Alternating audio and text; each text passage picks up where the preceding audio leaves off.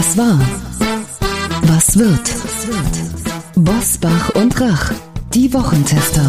Powered bei Redaktionsnetzwerk Deutschland und Kölner Stadtanzeiger. Und hier sind die Wochentester. Wolfgang Bosbach und Christian Rach. Hallo und herzlich willkommen, Christian Rach hier aus Hamburg. Ein herzliches Hallo aus Bergisch Gladbach von Wolfgang Bosbach. Sechs Tage Lockdown. Man beachte das Sprachspiel bei der Bahn. Hunderttausende bei Demos gegen Rechtsextremismus und größter Umfrageverlust für die AfD seit zwei Jahren. Das sind die Top-Schlagzeilen dieser Woche. Wie zweischneidig die Demonstrationen sind, die auch als Zitat Aufstand der Anständigen gelobt werden und wie gefährlich Dexit-Forderungen von AfD-Chefin Alice Weidel für Deutschlands Stellung in der Welt sind.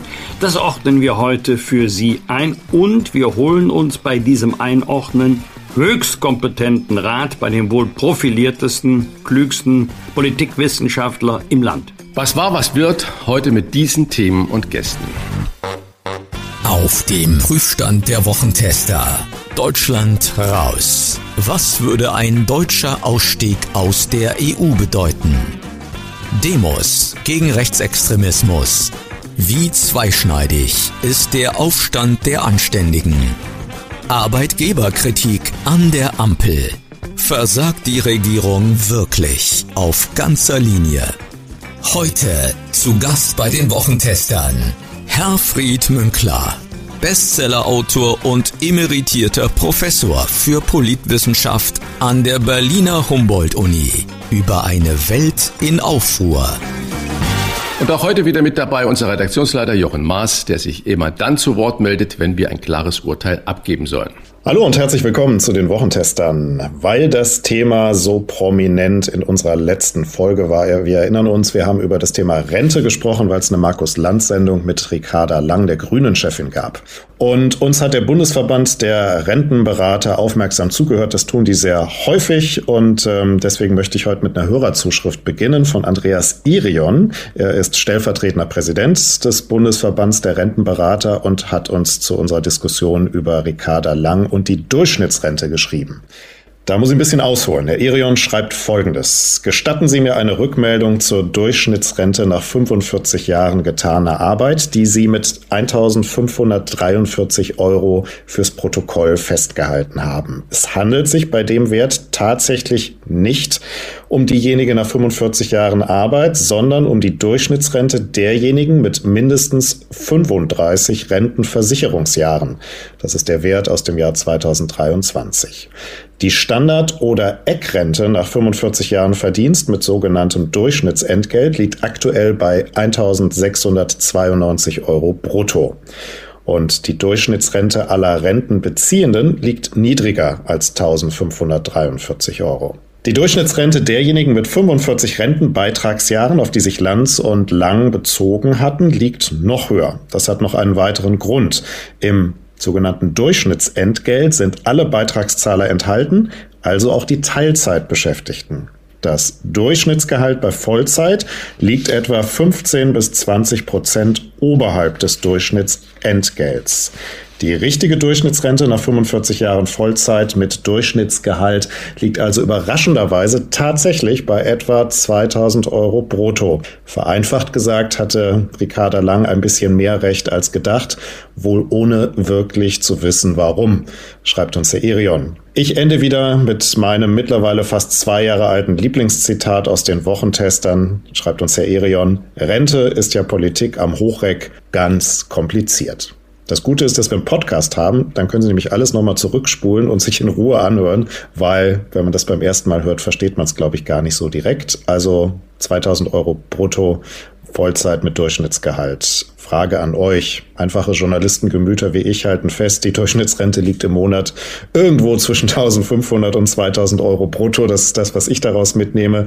Wollt ihr da bei Herrn Irion nochmal nachlegen oder vertraut ihr dem stellvertretenden Präsidenten des Bundesverbandes der Rentenberater? Ja, ich denke, Herr Irion wird das schon genau wissen. Das einzige Wort, was mich dabei natürlich stört, ist brutto.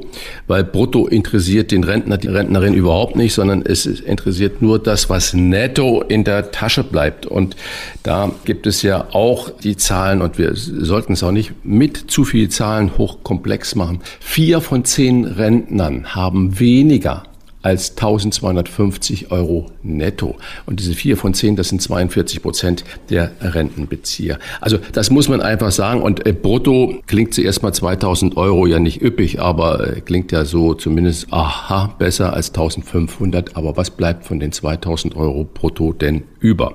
Mhm, also stimmt. ich vertraue da dem Rentenberater. Rentenberater haben ja den großen Vorteil, dass sie sich vielleicht nicht ständig, aber regelmäßig mit der Materie beschäftigen oder beschäftigen müssen, je nach Betrachtung. Da habe ich auch mehr Vertrauen als ähm, in Politiker, die sich ja tagtäglich mit einer Vielzahl von Themen beschäftigen müssen oder äh, Vertrauen zu den Talkshow-Redaktionen in der Abteilung Faktencheck, denn die müssen sich ja auch in ganz verschiedene Themen einarbeiten die können gar nicht diese vertieften Kenntnisse haben. Jetzt unterstellen wir einmal, Markus Lanz hätte das in seiner Fragestellung so aufgedröselt. Also 35 Jahre, 45 Jahre Vollzeit, Teilzeit und jedes Mal die durchschnittliche Rentenhöhe abgefragt. Spätestens nach drei Minuten hätten die Leute doch umgeschaltet oder hätten es nicht mehr nachvollziehen können. Wer sitzt denn schon vor dem Fernseher und hat Block und Bleistift dabei, um das alles mitzuschreiben? Interessant ist, dass eine Frage unter die Räder kommt. Das ist nämlich die Frage von Markus Lanz halten Sie die Summen für gerecht? Das ist ja ein ganz, ganz anderes Thema.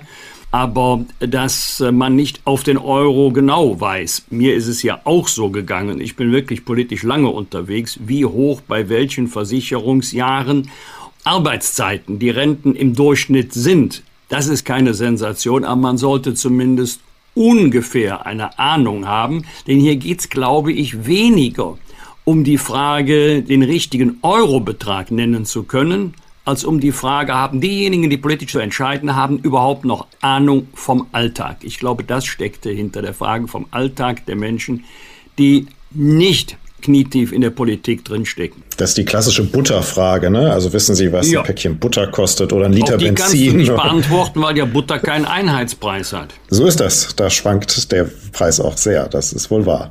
Wir halten mal an dieser Stelle fest. Wir bedanken uns vor allem, dass wir so aufmerksame Hörer haben wie Andreas Irion, äh, die uns dann auch sofort schreiben, wenn sie sowas hören. Und wir nehmen für die Zukunft mit, sobald wir eine Rentenfrage haben oder das Rententhema diskutieren, haben wir zumindest einen aufmerksamen Zuhörer, der uns im Zweifelsfall auch sagen kann, wie es dann noch ein bisschen richtiger ist. Also, das soll nur eine Ermunterung sein, uns weiterhin auch zu schreiben mit Kritik, mit Lob, mit Anregungen. Freuen wir uns immer sehr drauf. Thematisieren das auch bei uns im Podcast.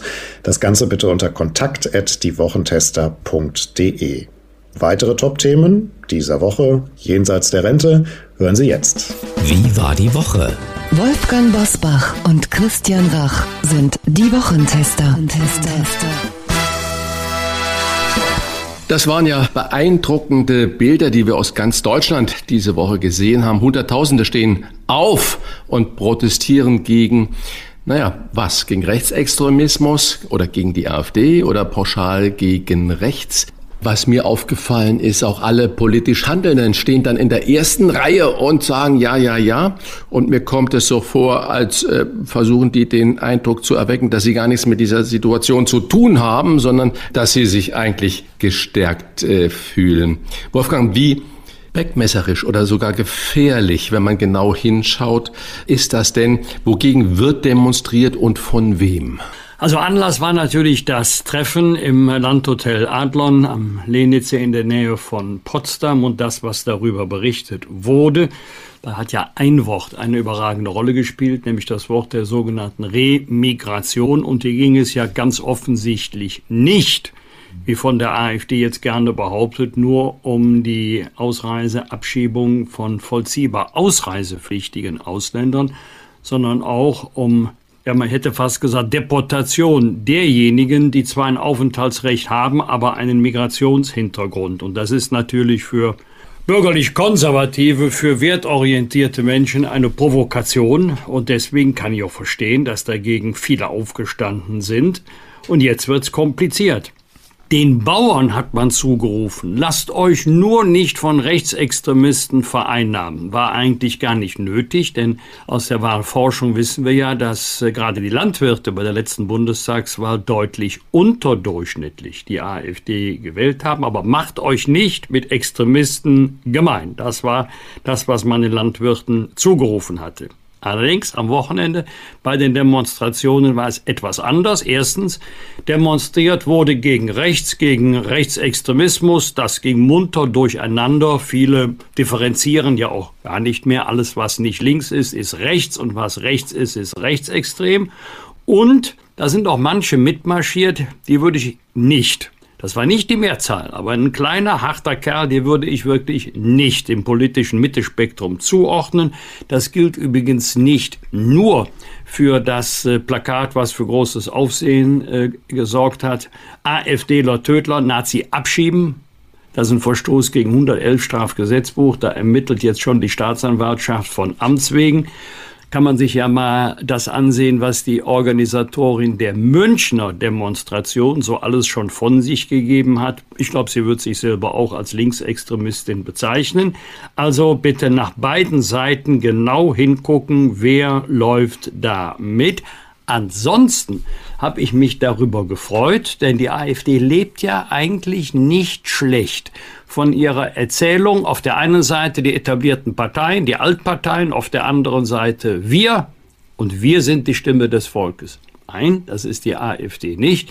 Die Stimme des Volkes hat sie viel eher am Wochenende artikuliert bei den bundesweiten Großdemonstrationen als in Umfragen für, äh, pro AfD. Der Bundespräsident spricht ja sogar von einer Verteidigung der Republik und der Menschlichkeit. Wenn wir jetzt sagen, das richtet sich alles gegen die AfD, glaubst du, dass man wirklich auch, ich sag mal, Wähler, Protestwähler mit sowas erreichen kann, dass die sagen, oha, jetzt sind so viele dagegen, dann wähle ich doch mal nicht lieber die AfD? Glaubst du, dass das wirkt? Gute Frage. Langfristig glaube ich das nicht. Ich musste ja wirklich herzhaft lachen, äh, als gestern oder vorgestern dann berichtet wurde, ja, die Demonstrationen zeigen Wirkung, die AfD lässt in Umfragen nach. Leute, die Umfragen sind alle vor den Demonstrationen am Wochenende gemacht worden. Ähm, Christian, ich bin mir sowieso nicht sicher, ob die permanente Beschäftigung der Medien mit der AfD zu 99 Prozent mit negativer Konnotation ob das zu einer Schwächung der AfD führt, bin ich mir gar nicht sicher. Im Grunde muss die AfD ja nichts machen. Die ist ja auch komplett befreit von dem Verdacht, eine vernünftige, solide Politik zu machen. Die muss nichts machen. Man berichtet sowieso jeden Tag über sie. Und wer glaubt, aber das ist doch immer negativ, das muss ihr doch schaden. Nein, muss ihr nicht schaden. Vielleicht kann man sich mal von dem Gedanken befreien, dass es ihr zwangsläufig schaden muss. Ich weise mal darauf hin, bei der Bundestagswahl war die AfD, Achtung festhalten, die fünftstärkste Kraft. Jetzt ist sie nach Umfragen die zweitstärkste Kraft. Das hat doch mit den Berichterstattungen in der Zeitungen nichts zu tun. Das ist ja genau eher umgekehrt. Das hat mehr mit zwei Jahren Ampel zu tun, als mit der permanenten Berichterstattung über die AfD. Ich glaube, wenn viel, viel weniger berichtet würde über die AfD, wären die Umfragen nicht anders. Vielleicht wären sie sogar schlechter. Ich kann das ja nicht beweisen. Aber ich bin mir sehr sicher, Christian, das, was wir am Wochenende erlebt haben, wird auch der Sound sein im nächsten Bundestagswahlkampf in anderthalb Jahren im Frühherbst 2025. Die Ampel wird ja nicht mit ihrer Politik punkten können. Also bestenfalls bei den eigenen Anhängern. Aber die werden ja auch immer weniger. Sondern man wird sagen, auf der einen Seite die Parteien der Ampel, und das ist die, sozusagen die Hemisphäre der Guten. Und auf der anderen Seite, das sind die Mächte des Dunklen. Und jeder, der die Ampel kritisiert, tritt gegen die Demokratie an. Und jetzt müsst ihr euch bei der Bundestagswahl entscheiden, seid ihr für oder seid ihr gegen die Demokratie? Und dann werden die Parteien der Mitte sehr schnell nach rechts außen einsortiert werden. Es tut mir weh, wie tief Deutschland in den letzten zwei Jahren gesunken ist. Das sagte Arbeitgeberpräsident Rainer Dulger in dieser Woche und stellte klar, Zitat, wir Unternehmer haben das Vertrauen in diese Regierung verloren. Die Bundesregierung versagt auf ganzer Linie. Zitat Ende. Christian, so viel Kritik an einer amtierenden Regierung wie an der Ampel gab es selten. Ist diese Kritik berechtigt? Entspricht sie auch der Wirklichkeit, auch der Wahrnehmung der Menschen? Die Kritik ist natürlich berechtigt, auch in dieser Form. Ich glaube, alles, was die Regierung aufrüttelt, ist positiv. Inhaltlich, glaube ich, ist sie nicht ganz berechtigt, denn es gibt ja auch wirklich Projekte, die die Regierung umgesetzt hat. Nun ist es aber nicht die Aufgabe von einem Arbeitgeberpräsident, das Positive da herauszugreifen, äh, sondern zu sagen, Freunde, wenn wir so weitermachen, wir sind jetzt schon der kranke Mann Europas, dann kommen wir aus diesem Zustand überhaupt nicht mehr heraus. Vielleicht ist es ein Weckruf für die äh, politisch Handelnden, doch ihre Kommunikationsstrategie massiv zu überdenken. Klammer auf, Klammer zu, wenn ich äh, unseren Bundeskanzler nicht sehe und nicht höre, dazu zum Beispiel, äh, dann wird mir Angst und Bange, dann sehe ich, dass da nicht so viel passiert. Weil die, die Regierung hat ja durchaus auch Dinge, die sie vorher vereinbart hatten, umgesetzt. Wer da mal genauer einsteigen will, es gibt zwei schöne Untersuchungen. Das eine hat der Spiegel veröffentlicht, das andere ist von der Bertelsmann Stiftung, die geprüft haben, die mal untersucht haben, was wurde vereinbart, was wurde versprochen, was wurde von dem umgesetzt beziehungsweise nicht umgesetzt? Oder was ist dabei umgesetzt zu werden. Da gibt es viele, viele einzelne Punkte. Aber was bleibt hängen, ist eigentlich immer die negativen Sachen, die Kommunikationsdesaster, die da permanent um uns herumkommen und dann halt solche Lachnummern wie jetzt unsere Außenministerin schon wieder irgendwo gestrandet ist, weil es keine Überflugsgenehmigungen gab und so weiter und so fort und die sich dann hin und her streiten innerhalb des Flugzeuges, wer ist wofür verantwortlich. Das sind natürlich Katastrophen, die da passieren und deswegen glaube ich, kann ein Arbeitgeberpräsident ruhig so mal, Entschuldigung, Lachs gesagt, auf die Tonne hauen. Vielleicht bewirkt das ja was, weil wenn ich jetzt an Merkel denke, wo wir ja auch heute sehen, was alles nicht gemacht wurde, aber Merkel hat die Reputation, von Deutschland im Ausland unglaublich gestärkt. Das lief über ihre Art und Weise und der Kommunikation, gerade wie sie für Wirtschaft und für das Ansehen Deutschlands im Ausland eingetreten ist. Und das ist eine Sache, wo ich sage, unsere Bundesregierung kommuniziert nicht mit den Menschen schon gar nicht im Ausland. Und wenn sie im Ausland kommuniziert, dann kritisiert sie eigentlich nur die anderen. Und das machen die Leute nicht mit. Und ich denke, in Geschäft, auch das politische Geschäft, ist immer ein Geschäft des Vertrauens und des sich vielleicht sympathisch finden. Siehe GDL-Streik. Vielleicht, wenn die zwei Hauptverantwortlichen bei der Bahn und bei der GDL sich persönlich schätzen würden und nicht permanent diffamieren und mit harten Worten sich um die Ohren hauen, hätte man so einen Streik über gute und konkrete Verhandlungen verhindern können. Genauso ist es aber mit der Regierung und ihren einzelnen Vorhaben. Kommunikation ist das A und O. Und da sehe ich also riesige Defizite und deswegen hat der Herr Dulka absolut in meinen Augen richtig gehandelt und gesagt, Freunde, so geht's nicht weiter.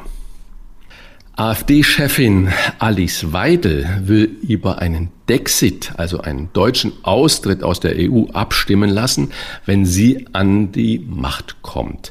Das kündigte sie in einem Interview mit der Financial Times an. Ihr Vorbild der Brexit der Briten. Wolfgang, was würde deiner Meinung nach so ein Dexit für Deutschland bedeuten und wäre es eine Blaupause für alle anderen Länder in Europa? Vielleicht mal ganz kurz vorab. Ich war ja einige Jahre der Büronachbar von Helmut Kohl, als er nicht mehr Bundeskanzler war, sondern einfacher Abgeordneter ohne herausgehobene Verantwortung. Und wir haben uns Stunden über Stunden unterhalten, nicht nur über die aktuelle Lage der Nation, sondern auch über sein politisches Wirken. Und für mich war es immer wieder überraschend, als er gesagt hat, dass ähm, im Grunde nicht die deutsche Einheit das Wichtigste gewesen sei in seiner Arbeit als äh, Bundeskanzler, sondern der europäische Einigungsprozess, weil dies die Voraussetzung gewesen sei für die deutsche Wiedervereinigung. Ähm, Christian, wir tun ja immer so, als seien im Grunde alle westlichen Mächte schon immer für die Wiedervereinigung gewesen. Nein, dagegen gab es sehr viel Widerstand. Die Amerikaner haben uns dabei sehr geholfen.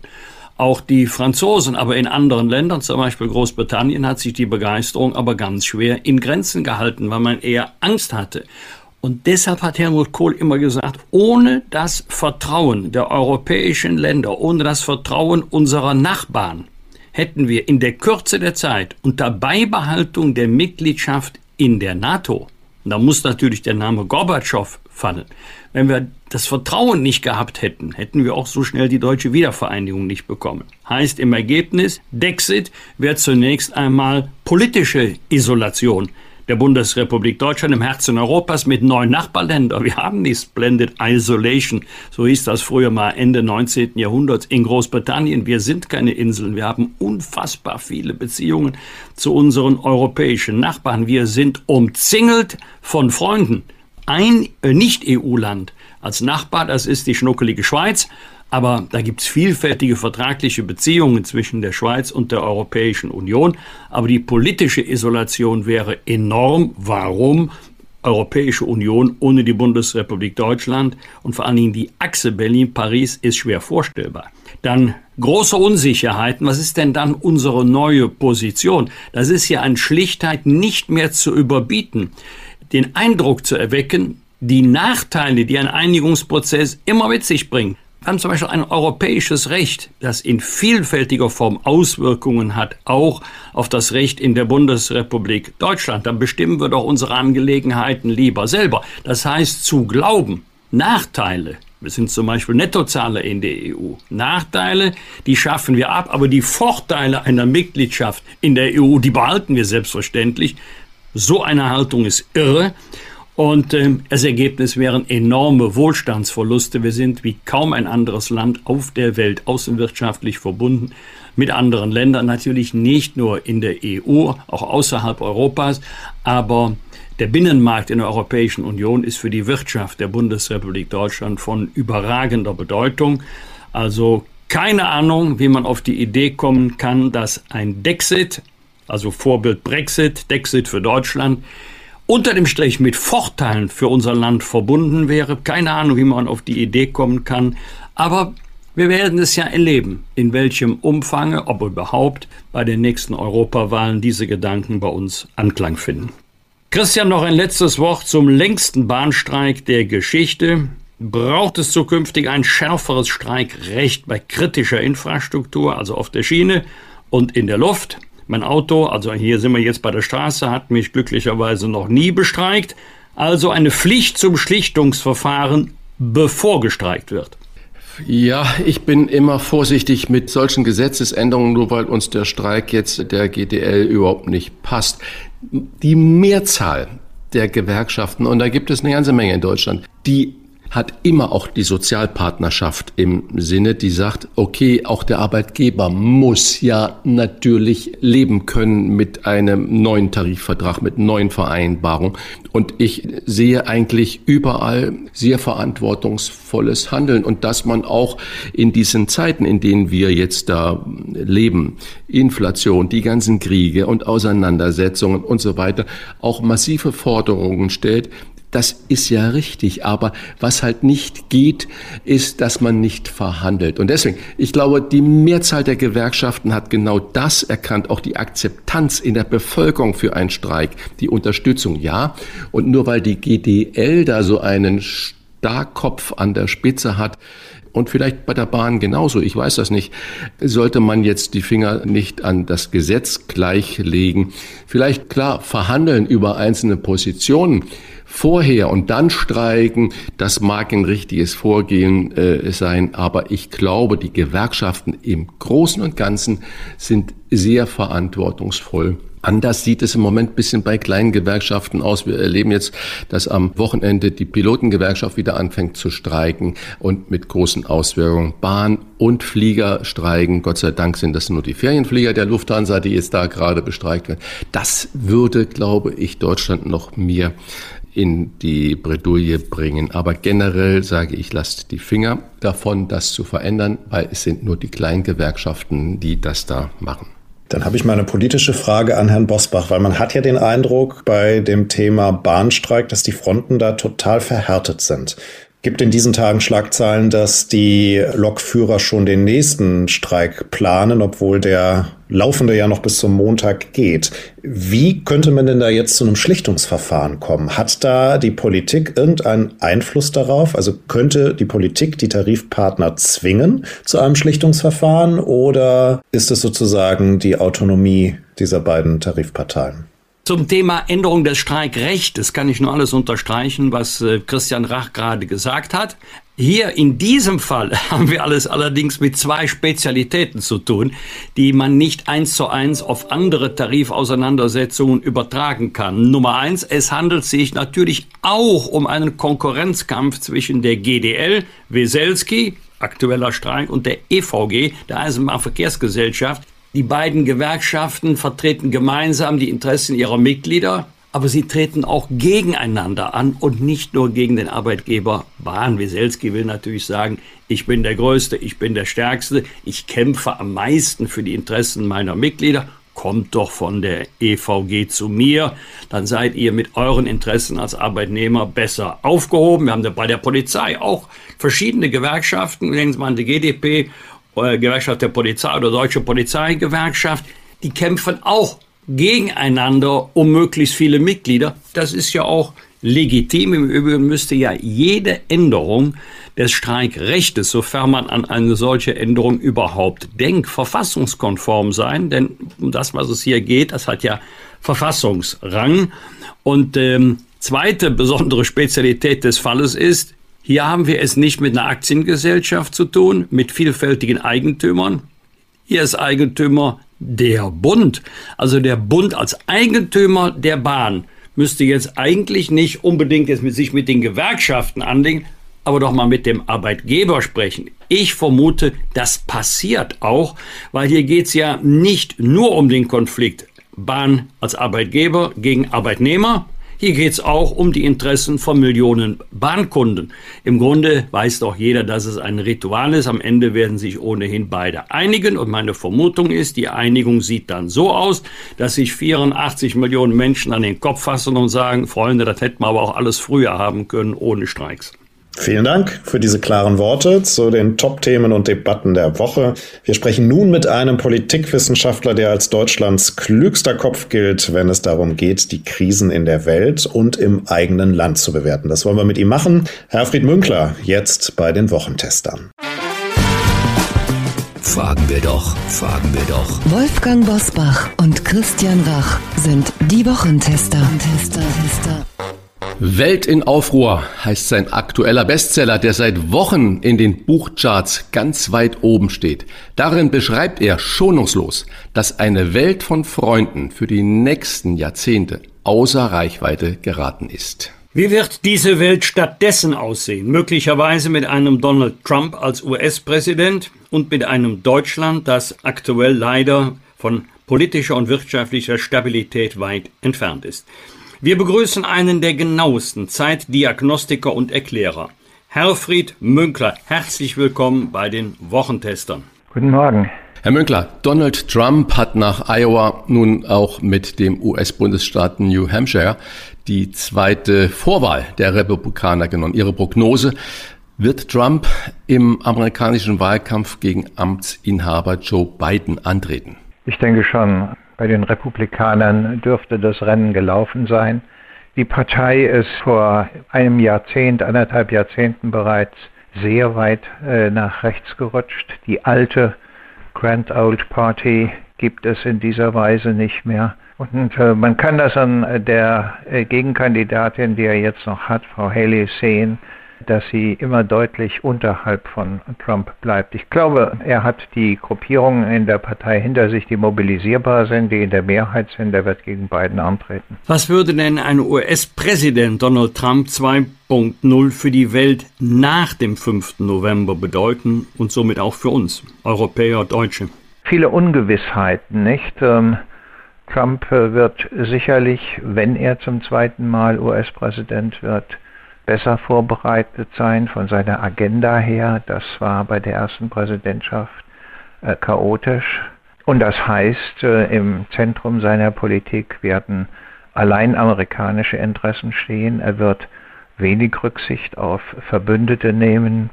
Wenn ihm das in den Sinn kommt, wird er vermutlich auch nochmal den NATO-Vertrag und die Beistandsklausel in Zweifel ziehen. Sonst lässt sich bei jemandem, der so sprunghaft ist wie Trump, bei dem man eigentlich nur sagen kann, was er für das zentrale Interesse allein und ausschließlich der USA, also bezogen auf seine Formel America First, für richtig hält, das lässt sich nicht so deutlich ausmachen. Und insofern ist es schwierig im Einzelnen das genau vorherzusagen. Aber ich glaube, der entscheidende Punkt ist, die USA wird ihre Verantwortung, ja, ihre Schutzverantwortung weitgehend in Frage stellen und eine allein an ihren eigenen Interessen oder dem, was Trump dafür hält, orientierte Politik machen. Wenn Sie sagen, die eigenen Interessen in den Vordergrund stellen und die Schutzverantwortung eigentlich auch diesen eigenen Interessen unterordnen, wenn wir dann jetzt nach Russland, Ukraine hinblicken, kann Trump besser mit Putin? Könnten wir dort mit Trump ein schnelleres Ende des Krieges erleben oder wird er sagen, regelt ihr das alleine, geht uns nichts an? Ähm, ja, ein schnelleres Ende des Krieges wäre jederzeit erreichbar, wenn die Ukraine kapituliert. Das heißt, wenn man Putin machen lässt, äh, was er will, was er vorhat, äh, seine geopolitischen Ziele umsetzen und ähm, vieles andere mehr.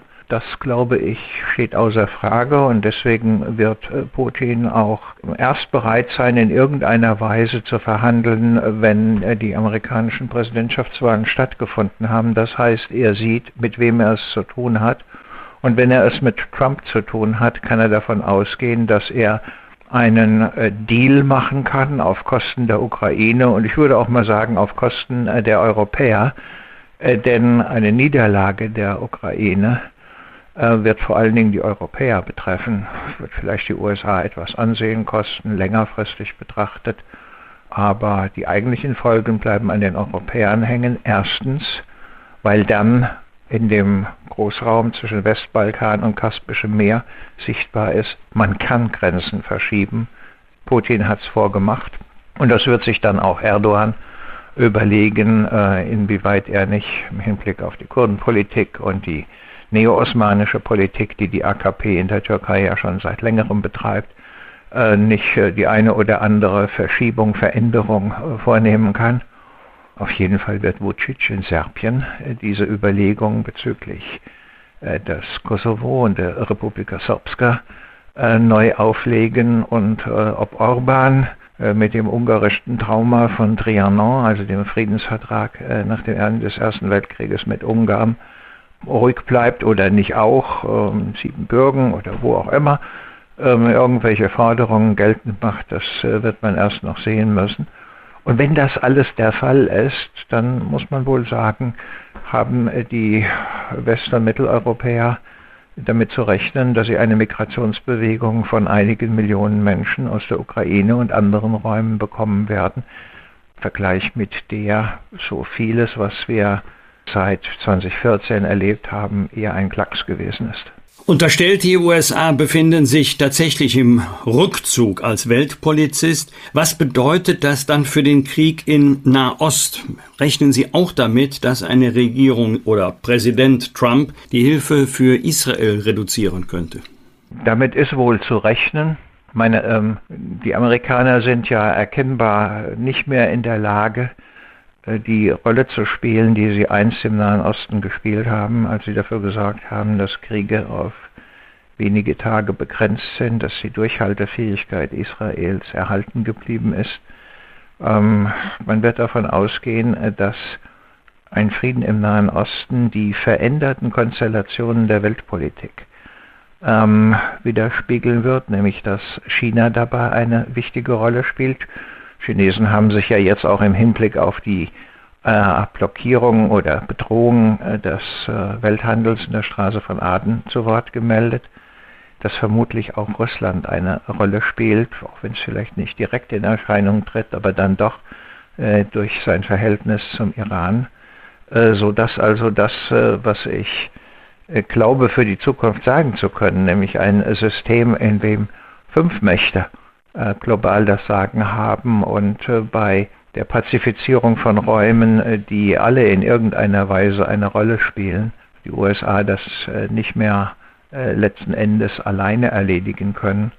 Ähm, das wird sich auch im Nahen Osten zeigen und für Trump wird dabei die Frage sein, was ist im Interesse äh, der USA und ähm, was will meine treue Wählerschaft äh, hören und sehen. Bedeutet das, dass Benjamin äh, Netanyahu, der Regierungschef von Israel, eine ungeahnte Machtfülle dann bekommt, wenn das so eintreten wird, wie Sie das sagen, und dass er alleine eigentlich den Krieg gegen die Hamas beenden kann? Es mag sein, dass er sich das so vorstellt und so wünscht, weil er es zurzeit mit Biden äh, zu tun hat, äh, der ihm ja doch ähm, nicht bedingungslos äh, folgt in ähm, Hinblick auf Netanyahus Pläne, was das äh, Westjordan anbetrifft und auch den Gazastreifen.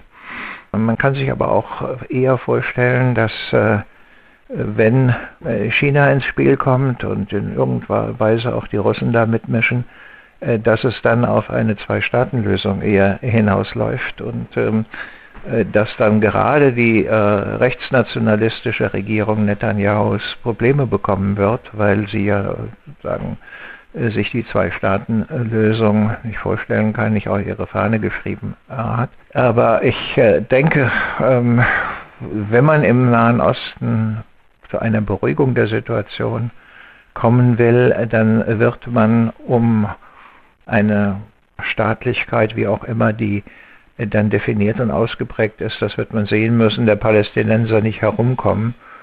Und das heißt, dass äh, die Netanyahu'sche Politik ähm, ja, im weiteren Sinn nicht mehr weiterführbar ist. Das Ergebnis dessen, glaube ich, äh, ist gegenwärtig auch, dass Netanyahu keine Zeit hat, wenig Zeit hat, dass er versuchen will, bis November äh, bestimmte Projekte durchgedrückt äh, zu haben äh, um dann äh, gewissermaßen aus einer Position der irreversiblen Tatsachen heraus handeln zu können. Unterstellt die USA ziehen sich als Weltpolizist tatsächlich zurück, heißt das für uns Europäer, dass von uns mehr verlangt wird, also Stichwort Verteidigungsanstrengungen, und könnten wir das überhaupt leisten, also völlig unabhängig davon, wer hier die Regierung stellt? Also die Europäer könnten das sicherlich leisten, wenn sie allein ihre nationalen Budgets äh, des Wehretats äh, etwas äh, besser miteinander kombinieren, dann äh, ist das schon hinreichend, um eine bemerkenswerte ähm, Behauptungsfähigkeit oder mit Pistorius zu sprechen, Kriegstüchtigkeit auf die Beine stellen. Und sie werden das so oder so müssen, denn die beiden großen herausfordernden geopolitischen Räume mit denen es die Europäer zu tun haben, nämlich der vom Westbalkan bis tendenziell zum Kaspischen Meer und äh, die gegenüberliegende Mittelmeerküste vom Maghreb bis zur Sahelzone als äh, Räume, äh, von denen Europa in unterschiedlicher Weise herausgefordert ist, sei es durch militärische Gewalt, Zusammenbruch von Ordnung, sei es durch Migrationsbewegungen, die werden wesentlich bis ausschließlich Räume sein, die von den Europäern, ich sage mal, pazifiziert werden müssen oder jedenfalls ruhig gestellt werden müssen. Da wird ihnen keiner dabei helfen. Eher wird einer in die Quere kommen, sagen wir mal die Russen in der Sahelzone mit militärischem Potenzial, die Chinesen teilweise äh, in äh, Mittelosteuropa, ähm, aber teilweise auch in Afrika mit ökonomischen und fiskalischen Potenzialen. Ähm, und die USA werden sich die Frage, und jedenfalls unter Trump, äh, stellen, was sind unsere unmittelbaren Interessen äh, dort und dann wird es wohl heißen, diese Interessen sind sehr begrenzt und wir werden uns da nicht größer engagieren. Das ist der eine Punkt. Und der andere Punkt ist, die Europäer stehen ja gewissermaßen zwischen den ähm, immer wieder geäußerten ähm, nuklearen Eskalationsdrohungen des Kreml, ähm, bezogen auf die Ukraine und vor allen Dingen adressiert an die Deutschen, die im Kreml wohl als der kollektivpsychologische Schwachpunkt ähm, der NATO oder des Westens ausgemacht worden sind. Und ähm, auf der einen Seite und dann auf der anderen Seite wird Trump wohl das Aufrechterhalten der nuklearen Schutzschirme über Europa damit verknüpfen, dass er sagt, dann müssen die Europäer aber ihre wirtschaftlichen Kontakte mit China sozusagen disruptiv beenden, also auf einen Schlag. Das ähm, würde in Europa zu einer äh, ökonomischen Krise erheblichen Ausmaßes führen. Und ähm, dann stehen die Europäer gewissermaßen äh, vor äh, den Trümmern ihrer Zögerlichkeit. Damit äh, ist zu rechnen. Und eine solche Entwicklung wird natürlich auch ihre Fähigkeit, äh, in die Verteidigungshaushalte Geld reinzustecken, einschränken. Ähm, also das ist eine ausgesprochen unbequeme Situation, in der mit großer Sicherheit äh, auch innenpolitische Verwerfungen äh, nicht nur irgendwo in Europa, sondern gerade auch in Deutschland eintreten werden. Noch ist Trump ja nicht gewählt. Äh, vermutlich haben Sie recht mit der Einschätzung, dass er der Kandidat der Republikaner sein wird. Schauen wir aber zu den Populisten nach Deutschland. Bietet Sarah Wagenknecht eine Alternative mit einfachen, vermeintlich klar verständlichen Aussagen zur Linken und der SPD? Und zweite Frage, was macht Hans-Georg Maaßen, Alice Weidel und Björn Höcke, was die anderen Parteien nicht anbieten? Was macht die Populisten derzeit so stark? Ja, sicherlich äh, ähm, handwerkliche Fehler der Regierung, äh, die zu Missmut führen und ähm, äh, Missmut wird nach einiger Zeit zur Groll, die sich dann in Wut und Zorn äußern. Das äh, haben wir ja äh, gerade zu Beginn des Jahres in einiger Form gesehen. Und ähm, so dass es also, möchte man sagen, Rechts- wie Linkspopulisten relativ leicht haben, ohne ein wirklich durchdachtes, in sich kohärentes politisches Programm relativ viele Stimmen einzufangen. Da ist auf der einen Seite so etwas wie ein harter rechter Rand äh, in Deutschland, den es vermutlich immer gegeben hat, der aber lange keine Rolle gespielt hat, jedenfalls politisch nicht sonderlich in Erscheinung getreten ist. Ähm, und da sind aber dann relativ viele, die mit äh, der allgemeinen Politik oder äh, wie der letzte deutsche Kaiser mal gesagt hat, die ganze Richtung passt mir nicht, ähm, unzufrieden sind und die diese Unzufriedenheit dann äh, mit dem Stimmzettel zum Ausdruck bringen. Nun hat sich in den letzten Tagen ja äh, die bislang doch sehr ruhige Mitte da gezeigt und äh, ähm, ihre Besorgnis über eine Analogie zu äh, 1932, 33 äh, auf die Straße gebracht. Ähm, von daher muss man sehen, wie sich das darstellt. Nun haben Sie konkret gefragt, nach Maaßen und ähm, Wagenknecht. Ja, man wird davon ausgehen müssen, dass äh, die äh, diversen Gruppierungen, also vor allen Dingen äh, Wagenknecht mit ihrem äh, Bündnis, sowohl der AfD als auch der Linken, äh, etwas an Stimmen entziehen kann. Man kann ihr politisches Auftreten ja eher als eine Form von Querfront sehen, also nicht nur allein adressiert an klassische Wähler der Partei Die Linken, äh, sondern auch äh, in der äh, Frage der Russlandpolitik äh, durchaus anschlussfähig äh, an potenzielle tatsächliche Wähler der AfD.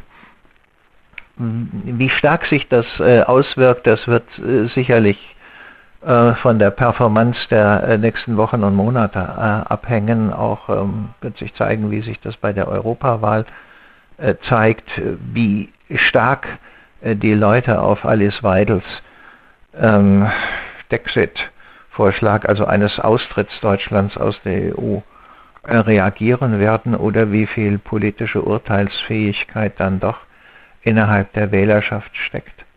Ähm, in Relation dazu messe ich jetzt äh, Maßen äh, und einer zur eigenen Partei gemachten Werteunion keine große äh, Relevanz zu. Es kann durchaus sein, ähm, dass ja, die Linke unter der 5% äh, Hürde bleibt, weil Wagenknecht ihnen einiges abzieht. Ähm, dass die Maßenpartei unterhalb der 5% äh, bleibt davon ist auszugehen. Das werden auch viele Leute, die sich vielleicht möglicherweise, weil sie einen konservativen Gegenpunkt äh, zur deutschen Politik haben wollen und die vielleicht überlegen, Maßen zu wählen, ähm, aber die AfD nicht wählen würden, Die werden schon sehen, dass das dann äh, verschenkte Stimmen sind, sodass die also auch unter 5% bleiben. Also ich, ich glaube, dass äh, letzten Endes ähm, Wagenknecht äh, eine gewisse Bewegung äh, dort reinbringt, allerdings in einer sehr bedenklichen Form, denn diese Querfront-Vorstellungen, äh, die haben in der deutschen Politik noch nie eine besonders hilfreiche und gute Rolle gespielt. Gut, man kann vielleicht sagen, das könnte aber jetzt doch sein, ähm, aber das muss man mal abwarten. Ähm, aber Maßen traue ich da eigentlich nichts Großes zu. Die Proteste, die wir vor wenigen Tagen erlebt haben, gegen die AfD ein zweischneidiges Schwert sein, kann es sein, dass sie diejenigen stärken, die denken, die AfD ist doch die einzige Partei, die sich gegen das Establishment auflehnt. Ja, das, ähm, das ist ein Effekt, den man nicht ausschließen kann. Es ist ja so, dass gerne äh, Politiker, die durchaus der Elite angehören, das heißt der ökonomischen Elite wie Donald Trump, sich als anti-elitär äh, gerieren und äh, gegen das äh, äh, elitäre Establishment, äh, das da New York oder Washington heißt, antreten und sowas kann man auch in Deutschland nicht ausschließen. Inzwischen sind also, was weiß ich, Kopala oder Weidel oder viele andere ja seit Jahren in, innerhalb der politischen Klasse der Republik. Ähm, fällt mir jetzt schwer, wo da eigentlich von der Sache her der Anti-Establishment-Effekt herkommen soll. Die haben sich ja auch im Europaparlament, wo man äh, relativ gut alimentiert wird, also jedenfalls besser als im Bundestag, ähm, äh, festgesetzt, aber auch im Bundestag. Sie sind sozusagen selber bereits Establishment.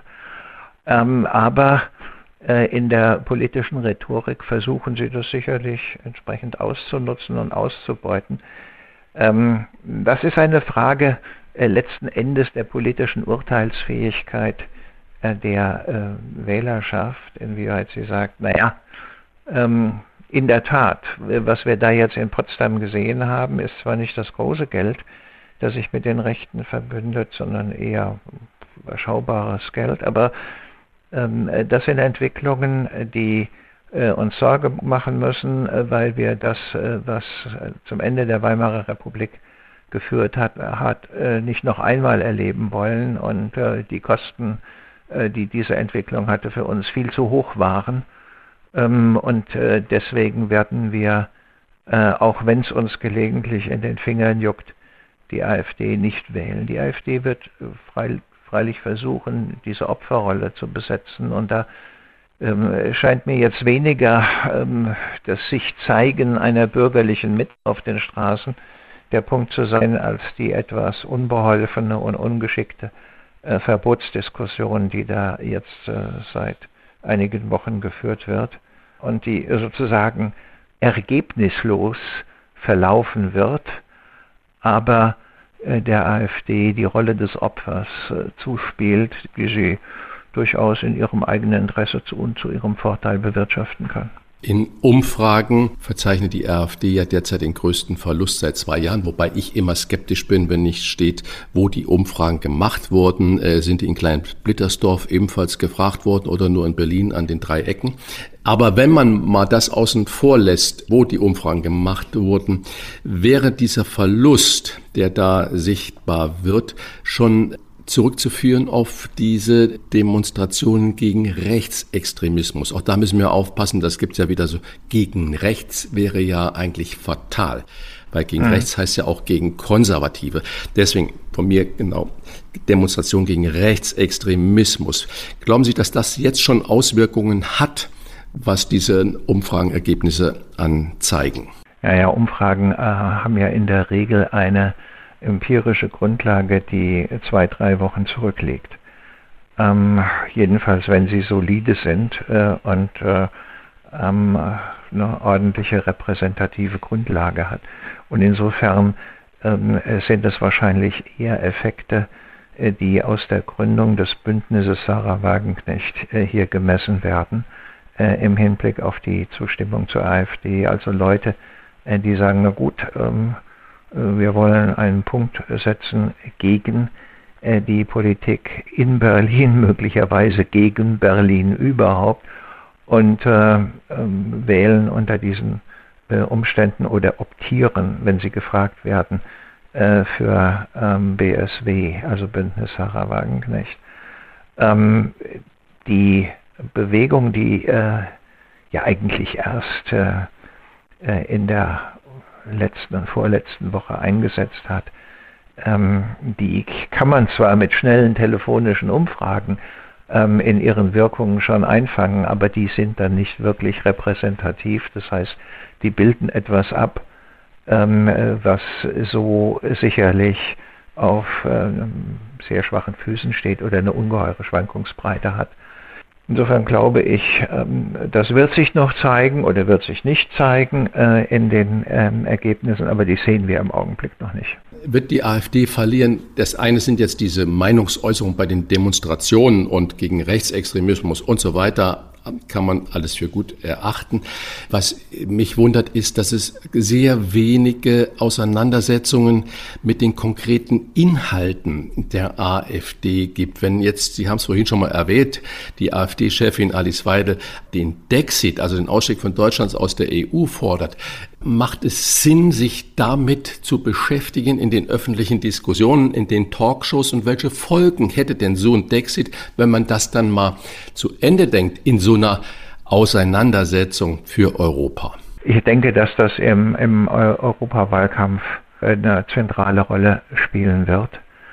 Jetzt diese Bewegung hat ja mit Inhalten wenig zu tun, außer vielleicht mit dem Programm Remigration, sprich Ausweisung und Vertreibung ähm, und dem äh, Treffen in Potsdam.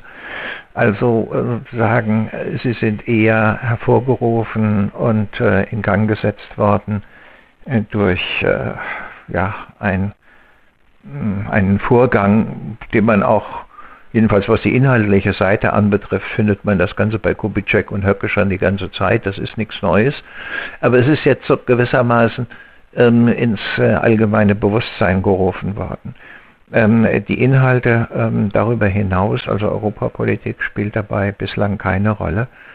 Vielleicht äh, für den Bundesverband der deutschen Industrie oder ähm, andere, äh, die im Prinzip mit ihrem Geschäftsmodell auf einen äh, funktionierenden Markt in Europa angewiesen sind. Und das ist, glaube ich, der Punkt, den muss man klar machen.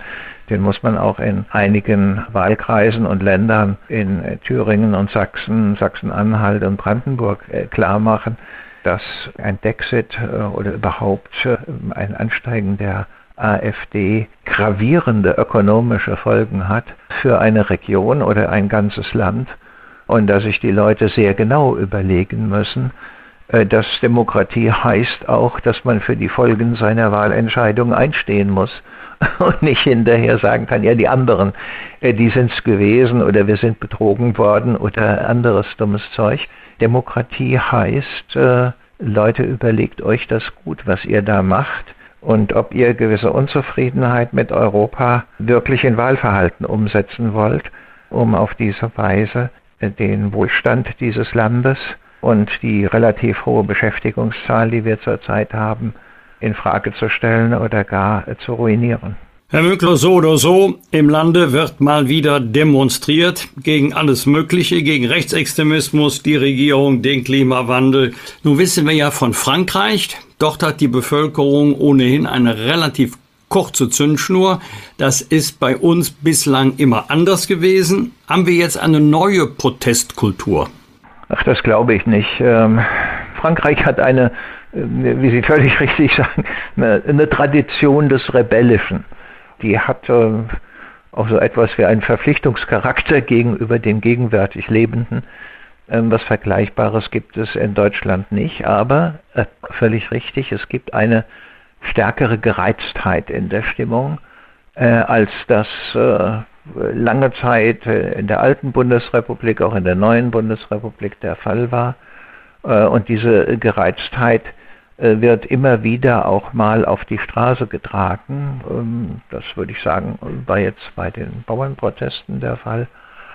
Ähm, und ähm, bei denen, die sich dem auch angeschlossen haben.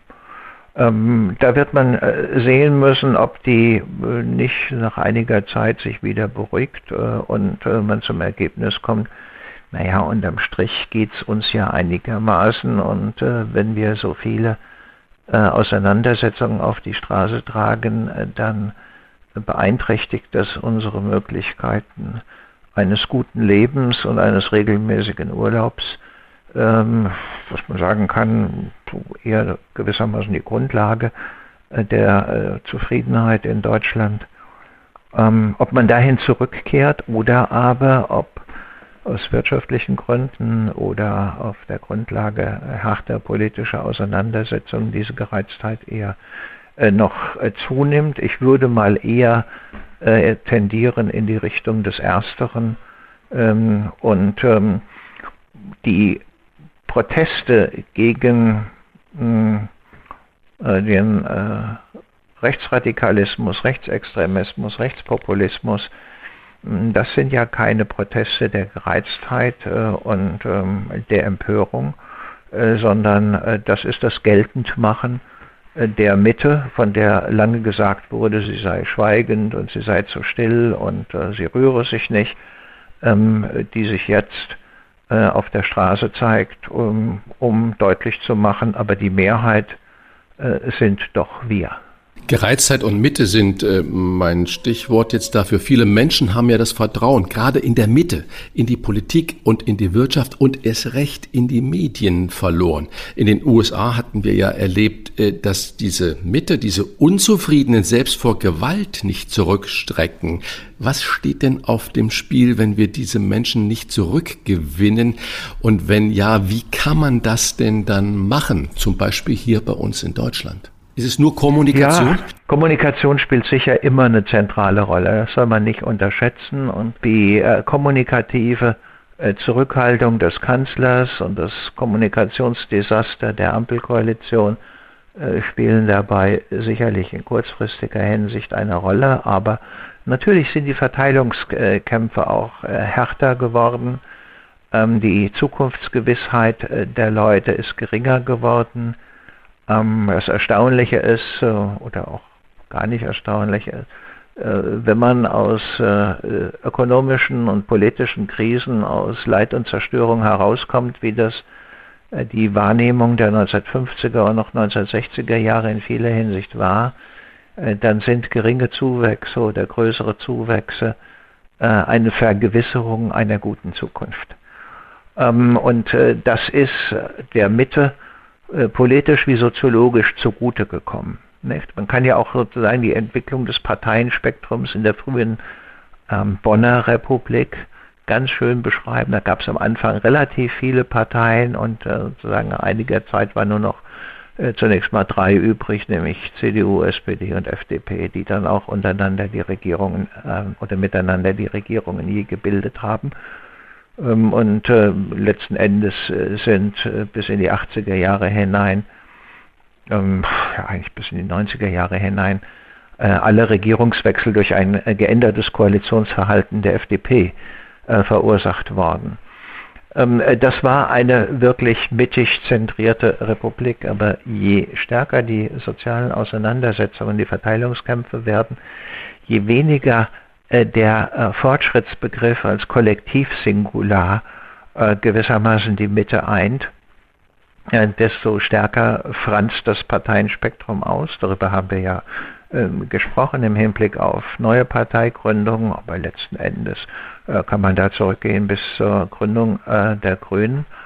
Ähm, und desto stärker franzt auch die Mitte aus und wird anfällig für alle möglichen äh, Vorstellungen, äh, verliert also gewissermaßen ihr Selbstverständnis und äh, das beobachten wir zurzeit, ähm, ich will nicht sagen global, aber in den äh, westlichen Gesellschaften über, überall, ähm, auch in ähm, Mittelosteuropa oder, Ostmitteleuropa und ähm, Davon ist äh, Deutschland nicht äh, verschont geblieben, wiewohl man sagen kann, verglichen mit den Entwicklungen in Italien oder in Frankreich oder Skandinavien, äh, hat das bei uns relativ spät eingesetzt und ähm, die deutschen Wähler oder die Mitte ist relativ lange dagegen stabil geblieben.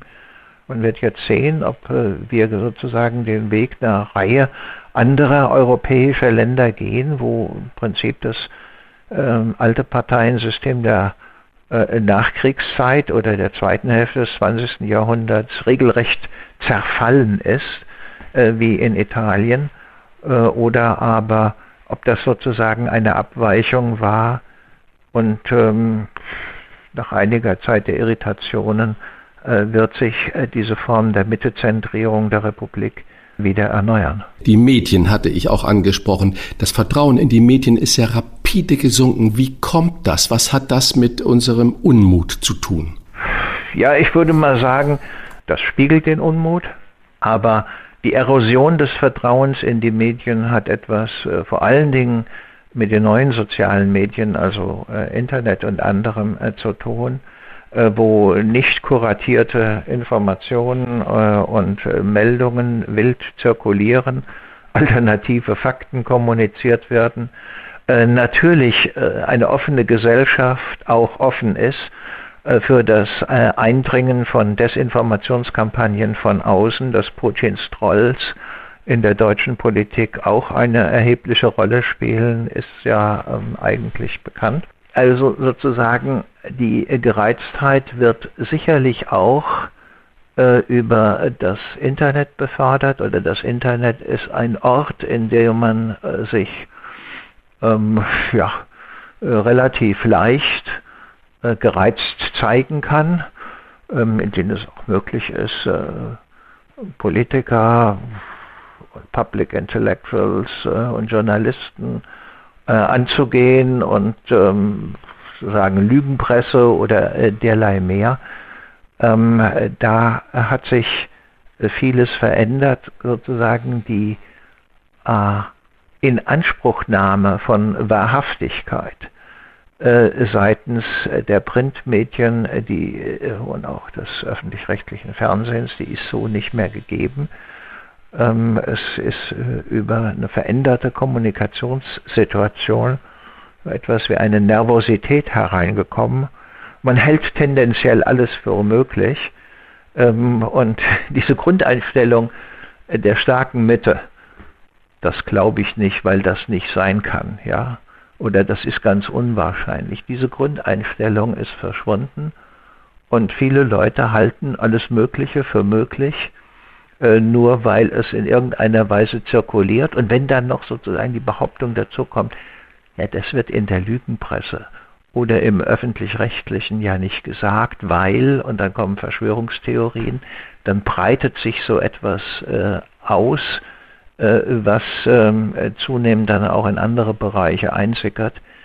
Im Rückblick kann man sagen, die guten Zeiten der Demokratie, jedenfalls der neuzeitlichen Demokratie, des demokratischen Rechtsstaates, äh, wie er in den letzten Jahrzehnten des 18. Jahrhunderts in den USA geschaffen worden ist, waren Zeiten der Gutenberg-Galaxis, also des Buchs als Wissensspeicher, der Zeitung und der Zeitschrift als Informations- und Kommunikationsmedium, und ähm, man wird noch sehen müssen, ob dieser Typus von Demokratie die veränderte Kommunikationssituation, äh, wie sie seit äh, 30, 40 Jahren entstanden ist, auf Dauer überlebt. Äh, es gab einmal Zeiten, in denen, also vor 20 Jahren, 15 Jahren, äh, in denen einige meiner Kollegen gesagt haben, ja wunderbar, wir können auf E-Democracy umschalten, also die Leute sind ja permanent online und stimmen ständig ab. Und äh, im Prinzip äh, ist die repräsentative Demokratie überflüssig geworden und wir können eine direkte Demokratie haben. Ähm, als Sie diese Anhänger sozusagen dieser Fundamentaldemokratisierung gesehen haben, wohin das führt, haben Sie diesen Gedanken schnell wieder versteckt. Man findet ihn heute kaum noch. Aber er war einmal da, muss aber sagen, das ist ziemlich ins Gegenteil äh, umgeschlagen in eine wilde, aufgeregte, ungeordnete äh, Kommunikation, in der die Bürger äh, oder die Beteiligten eins zu vergessen scheinen, nämlich dass Meinungsäußerungen in einer Demokratie mehr sind als Meinungsäußerungen, sondern politische Akte, die Folgen haben. Was sich durchgesetzt hat, ist eher so sozusagen so eine privatistisch-konsumistische Vorstellung. Ach, das sagen wir mal oder das glauben wir mal. Ähm, ist ja alles möglich. Mal schauen, was rauskommt. Ohne zu bedenken, äh, dass, äh, wenn man das äh, einfach hemmungslos tut, irgendwann einem der Himmel auf den Kopf fällt. Wir bedanken uns für diese Analyse, die unseren Kopf geöffnet hat für das, was kommen mag und kommen wird. Zur Vertiefung empfohlen sei das Buch Welt im Aufruhr. Wir bedanken uns bei dem Autor des Buches, Herfried Münkler. Gerne. Vielen Dank. Vielen Dank, Herr Münkler. Einen schönen Tag. Rauf und runter. Wolfgang Bosbach und Christian Rach sind die Wochentester. Tester. Wir geben Ihnen an dieser Stelle unsere ganz persönliche Bewertung ab über das, was wir in dieser Woche gut oder schlecht fanden. Daumen hoch oder Daumen runter ist gefragt. Klare Urteile. Wolfgang, was gab es für dich in dieser Woche, bei dem du gesagt hast, da geht mein Daumen hoch oder mein Daumen runter? Also ich muss jetzt mal eine Lanze brechen für meinen Fußballverein 1. FC Köln. Der wird ja jetzt seit einigen Wochen heftig dafür kritisiert, dass äh, der Verein keine Tore mehr schießt. Ich glaube, wir haben elf Punkte und zehn Tore geschossen in 18 Spielen. Okay, das ist jetzt ein bisschen knapp, aber man muss auch mal an das große Ganze denken. Einmal im Jahr wird der Friedensnobelpreis verliehen und einer der Top-Kandidaten, der Anwärter auf den Friedensnobelpreis des Jahres 2024 wird ganz zweifellos der Sturm des ersten FC Köln sein. Also man muss die Dinge auch mal positiv sehen. Nominiert wurde auch Sandra Hüller, ich finde, das ist eine, eine tolle Nachricht. Äh, nun äh, weiß ich selber, eine Oscar-Nominierung ist was anderes, als den Oscar tatsächlich am Ende zu bekommen. Ist ja starke Konkurrenz. Der Film heißt Anatomie eines Falles und sie ist nominiert in einer Top-Kategorie, nämlich beste Schauspielerin. Also drücken wir der Theater- und Filmschauspielerin Sandra Hüller alle verfügbaren Daumen. Vielleicht wird's ja was mit dem Oscar und wenn nicht dieses Jahr, vielleicht im nächsten oder übernächsten. Ansonsten, wir haben da in der letzten Folge schon drüber gesprochen, über die angebliche Finanznot des Bundes, obwohl immer und immer wieder die Einnahmen all, übrigens aller staatlichen Ebene steigen, aber eben die Ausgaben auch. Und jetzt mal ein neuer Aspekt, nämlich der Aspekt, Freunde, fangt doch mal bei euch selber an. Ich nehme jetzt bewusst den Zeitraum, den sowohl die alte Regierung zu verantworten hat, als auch die neue, also die Ampelkoalition und die Große Koalition. Jetzt nehmen wir nur einmal sechs Jahre. Da ist die Stelle der Beamten in der Bundesverwaltung um 27,46 Prozent gestiegen, von 152.000 auf 194.000. Also die gleichen, ähm, die verschiedene Bevölkerungsgruppen zurufen, Gürtel enger schnallen, Achtung, es wird alles schwieriger, wir müssen sparen, sind diejenigen, die die Stellen bei sich selber immer weiter erhöhen, immer mit super guter Begründung, da habe ich überhaupt keinen Zweifel. Wir wissen ja, wer das Kreuz hat, segnet sich selbst zuerst. Also das richtet sich jetzt mal an die Ampel, würde sich von mir aber auch an jede andere Regierung wenden, die jetzt bundespolitisch in Verantwortung ist, wenn ihr es mit dem Sparen ernst meint, spart auch mal bei euch selber. Die Ausweitung von Stellen ist mir ganz egal, jetzt ob Arbeitnehmer oder Beamte im öffentlichen Dienst in dieser Form hat mit, äh, mit, mit Sparhaushalt relativ wenig zu tun. Und ähm, analog natürlich die Steigerung der Personalkosten. Wir liegen jetzt ungefähr bei 44 Milliarden Euro pro Jahr. Das ist eine Steigerung von gut 30 Prozent in wenigen Jahren. Die Steigerungen fingen jetzt so an, so 2017 und dann gab es ab 2021 einen ganz steilen Anstieg.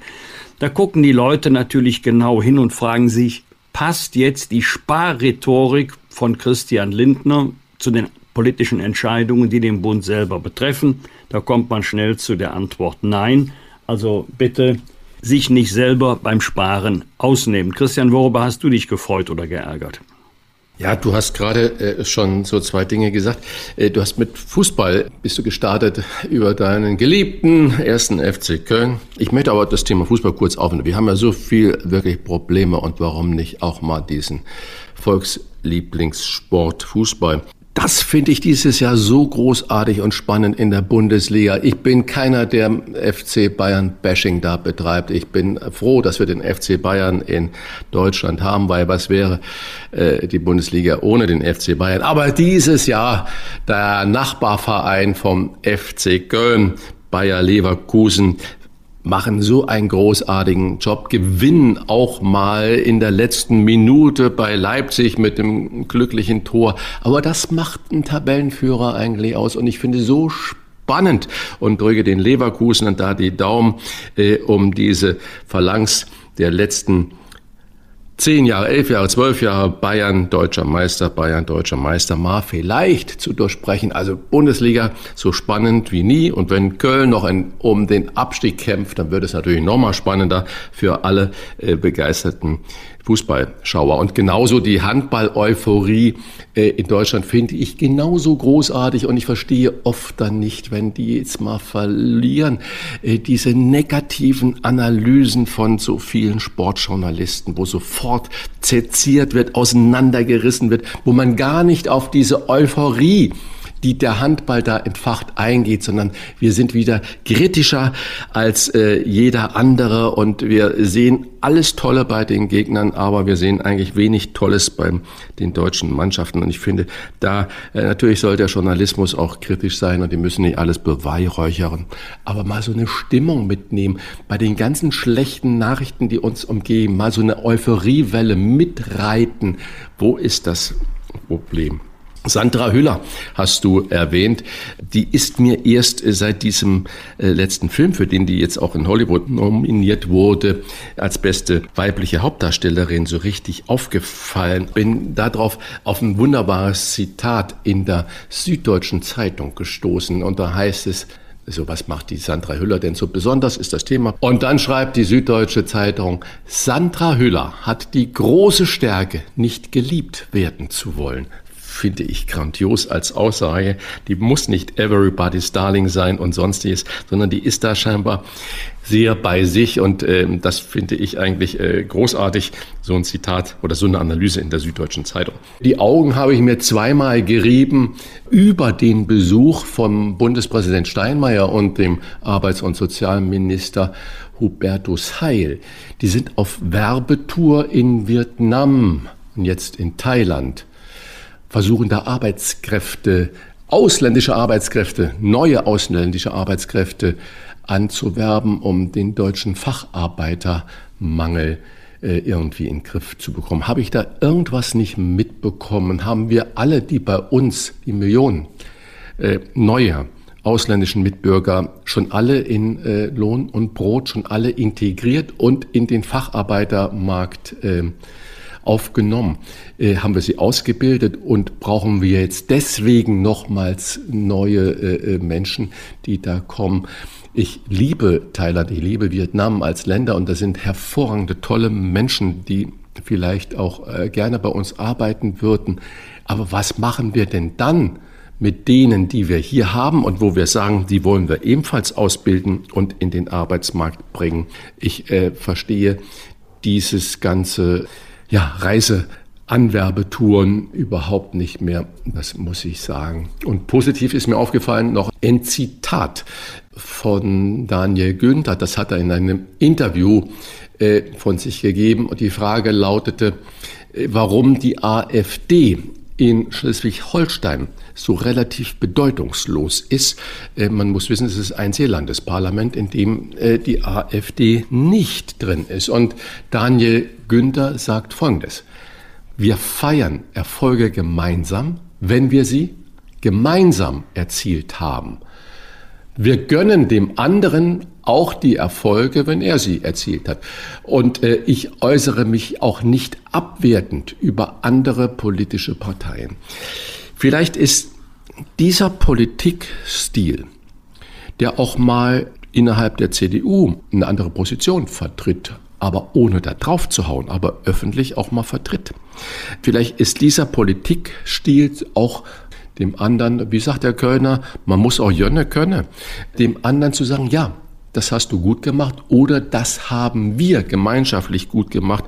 Eigentlich eine Blaupause für die Ampel intern trefflich über die richtige Position zu streiten, aber intern und nach außen hin auch sagen, das haben wir gemeinschaftlich umgesetzt und das ist unser gemeinschaftlicher Erfolg, wenn es denn irgendwo einen Erfolg zu feiern gäbe. Was wird? Was wird? Wolfgang Bosbach und Christian Rach sind die Wochentester. Wochentester.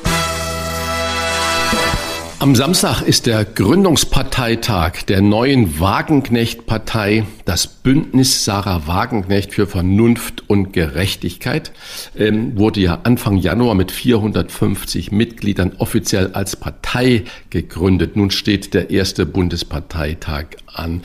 Ich persönlich, ich will jetzt gar nicht ähm, kritisieren, dass die Frau Wagenknecht eine Partei gründet. Ich erachte es immer nur für sehr, sehr schwierig, wenn eine Partei den Namen einer Person annimmt. Was passiert denn dann, wenn diese Person nicht mehr da ist, äh, sei es nicht mehr will oder zum Beispiel krank wird oder einen Unfall hat oder was immer, löst sich dann so eine Partei auf. Aber das werden die sich schon trefflich überlegt haben, warum das dann Bündnis Sarah Wagenknecht äh, heißt. Wolfgang, unabhängig von dieser Problematik, welche Chancen siehst du denn für das Bündnis? Noch ein Satz zum Thema Parteiname und Name der Führungsfigur. Das Ganze erinnert mich ein bisschen an Team Todenhöfer. Na, da war aber vor zweieinhalb Jahren ganz, was los, ganz genau, als das genau. Team Todenhöfer an den Start ging. Brandenburger Tor, alles pompös, wurde bundesweit plakatiert. Heute spricht da kein Mensch mehr drüber. Das allerdings, glaube ich, ist bei Sarah Wagenknecht anders. Die ist äh, bekannter. Jürgen Todenhöfer war einmal bekannt, aber doch seit vielen Jahren in der Versenkung verschwunden, jedenfalls in der öffentlichen Wahrnehmung. Und ich muss schmunzeln, wenn ich so die Einschätzungen lese von Meinungsforschungsinstituten, mal drei, mal vier, mal sieben, mal zwölf Prozent. Ich hätte am liebsten gesagt, einigt euch auf eine Zahl, aber immerhin deutlich über Team Totenhöfer und politisch trennen Sarah Wagenknecht und mich Welten, aber dumm ist sie nicht. Sie ist ja noch nicht in Bayern und Hessen angetreten bei den Landtagswahlen. Da wäre sie eingebrochen. Jetzt wird sie bei der Europawahl antreten. Da gibt's erstmal Wahlkampfkostenerstattung. Über die 0,5 Hürde wird sie ja locker hinwegkommen. Das spült schon mal richtig Geld in die Kasse. Und die ist dann gut gefüllt für die Wahlkämpfe, in denen sie garantiert mit ihrer Mannschaft antreten wird. Brandenburg, Sachsen, Thüringen, also im äh, Spätsommer diesen Jahres. Also mein Tipp ist deutlich über fünf Prozent, aber auch deutlich unter dem, was äh, sie sich vielleicht selber erhofft. Also irgendwas so zwischen fünf und zehn Prozent traue ich ihr in diesen drei Ländern durchaus zu sehr schwer einzusortieren, links oder rechts, darauf kommt es am Ende gar nicht an. Es ist auf jeden Fall eine neue politische Konkurrenz, die man auch als etablierte Partei ernst nehmen soll. Das Problem, alles ist verbunden mit dem Namen Sarah Wagenknecht und wenn es dann in der Partei nicht exakt so läuft, organisatorisch, inhaltlich, wie sie es haben will, ist es schnell weg und damit auch die ganze Partei. Am Samstag verleiht der Aachener Karnevalsverein den Orden wieder den tierischen Ernst. Moderatoren sind die neue Tagesthemen- und Sportschau-Moderatorin Jessie Wellmer und der Präsident des AKV, Wolfgang Hürenbach. Die amtierende deutsche Außenministerin Annalena Baerbock wird als Vorjahresordensträgerin die Laudatio auf den Ritter 2024 halten. Daniel Günther, Ministerpräsident des Landes Schleswig-Holstein, der mir noch so gar nicht als Stimmungskanone aufgefallen ist, aber vielleicht weißt du mehr. Christian wird Daniel Günther ein würdiger Ritter sein. Naja, Annalena Baerbock ist ja auch nicht als Stimmungskanone bekannt und ich habe noch das Zitat. Lustig sind viele Zitate von ihr. Ja, ja, genau. Die Tochter hat sie ja sich da selbst geoutet, die Frau Baerbock, als das ihre Tochter mitgeteilt hat, du, ich kriege den Orden wieder, den tierischen Ernst Karnevalsorden ist das in Aachen, ganz äh, renommierter Orden. Und dann hat die Tochter spontan gesagt, aber Mama, du bist doch überhaupt nicht lustig. Und äh, da musste ich so lachen darüber. Aber Daniel Günther ist, glaube ich, ein Firebeast. Das darf man nicht unterschätzen. Es gibt Bilder von ihm beim Fußball, beim Handball.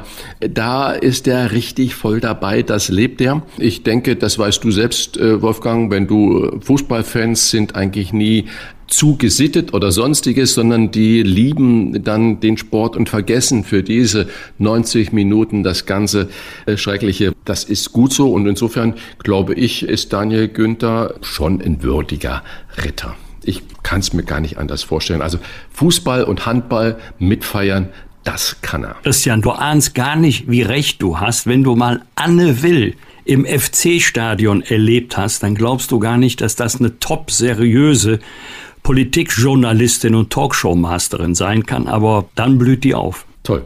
Am Sonntag beginnt äh, in Köln die internationale Süßwarenmesse. Da blühen ja auch immer ganz viele auf, wenn sie dann eine Schüssel Süßes vor sich stehen haben. Und Wolfgang, bist du einer aus dieser äh, Leckermäulchen-Fraktion?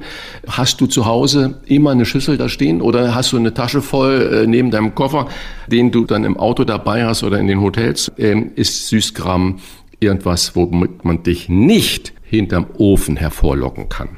Christian, ich habe aus gesundheitlichen Gründen meine Ernährung umgestellt. Bis vor wenigen Jahren hatten wir immer eine Schüssel mit Süßem auf dem Wohnzimmertisch stehen. Heute steht sie im Schrank mit Deckel drauf. Das hat tatsächlich geholfen. Man nascht weniger zwischendurch. Eigentlich bin ich ja ein Süßer, aber bei mir ist hier Zucker mittlerweile äh, leider, muss ich sagen, tabu. Ab und zu vielleicht noch mal ein Eis, aber Schokolade eher selten. Allerdings einen Sündenfuhl gibt es. Und das ist mein Auto. Also da liegt immer was rum, vor allen Dingen so für längere Strecken. Ich darf ja hier keine Werbung machen, aber Reklame ist ja erlaubt. So ein Debeukeler-Keks. Ich habe gerade im Auto noch mal geguckt, was ich aktuell drin liegen habe. Leibniz Schokocreme. Also das sind jetzt keine Möhrensticks.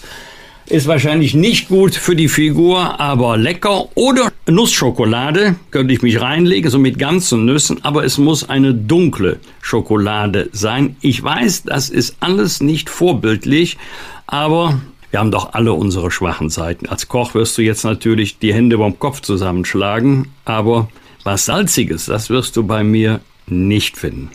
Am Dienstag eröffnet in Nürnberg die weltgrößte Spielwarenmesse. Die Veranstalter erwarten etwa 2000 Aussteller aus fast 70 Ländern, die ihre Neuheiten auf dem Branchentreff vorstellen. Als Trendthema hat die Messe in diesem Jahr spielende Erwachsene, Homo Ludens, ausgerufen. Christian, bist du so ein spielender Erwachsener?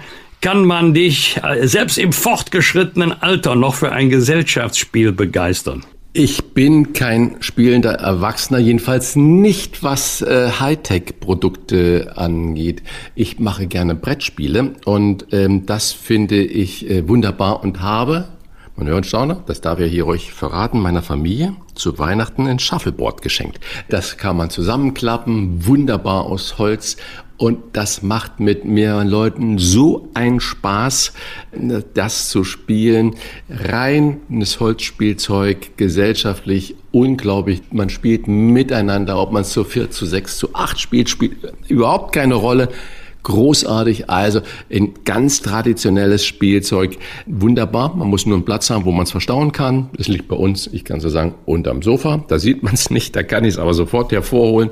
Und das ist ein großartiges Spiel mit der Elektronik kannst du mich jagen.